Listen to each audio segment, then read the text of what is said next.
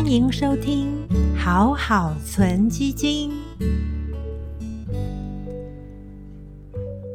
美国已经通过了未来五年要新增五千五百亿美元，总规模达到一点二兆美元的基础建设计划。到底这些基础建设是哪些产业会受惠，也带来哪些投资机会呢？那么今天我们就先来看一下这些支出的金额是放在哪些产业呢？首先来看到运输，交通运输就占了一半的资金，包括了铁、公、机。铁是铁路，公公路就是道路桥梁的升级重建，机是机场。由于联合国气候峰会有一百九十个国家参加。各国对于未来都提出了具体减碳排放的承诺，所以基础建设很多的目标就是为了减碳排放。像机场是电力耗能非常大的一个场所，所以如果能够提升能源使用的效率，就可以大幅减少温室气体的排放。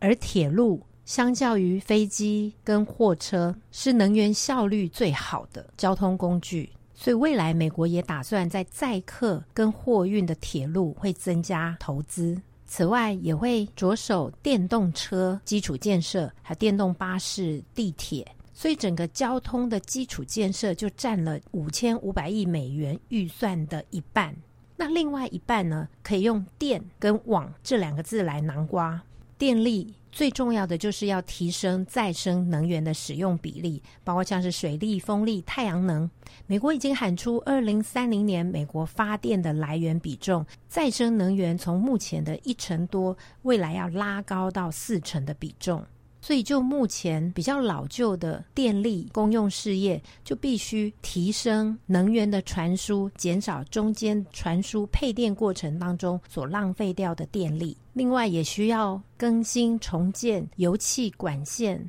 转型作为可以传输，包括氢气这些能够能源储存的设备。为了未来作为无人车的准备，宽频的网络。五 G 建设也都是重要的电动车相关基础建设，所以在网络宽频也占了这个预算大约一成五左右。整体而言，可以知道基础建设的范围蛮广的。如果就全球上市基础建设指数来看的话，它包含了五个次产业。就今年以来的表现呢，表现最好的是能源运输跟储存，今年涨幅有四成。主要是因为这个跟油价联动性比较高，所以今年涨幅比较大。第二个是通讯的基础建设，今年涨幅也有一成五左右。第三是运输，也就是铁路、公路、机场，这些是受惠今年来经济重启，民众开始重新外出了，所以铁路、公路、机场的人流增加。今年以来，运输类的基础建设涨幅大约百分之六。那么接下来，电力的公用事业今年大约比较平盘，主要是因为它本来就属于防御型，去年受到疫情影响不大，所以今年也没有比较报复性的反弹。那么今年以来下跌的次产业呢，其实再生能源。再生能源今年下跌了两成左右，主要是因为二零二零年的涨幅已经超过一倍以上，涨幅非常的亮丽，所以反而二零二一年在经济重启的一些类股反弹之下，反而再生能源相关基础建设股票今年来呈现下跌。所以可以知道，如果是用全球基础建设股票指数跟基金的方式来介入的话，其实今年反而可以有比较平衡的表现。以今年二零二一年前十个月大约涨幅百分之八左右，就可以知道，其实如果要来分享美国基础建设五千五百亿预算投入之后的商机，其实确实可以用比较分散类股的一个方式，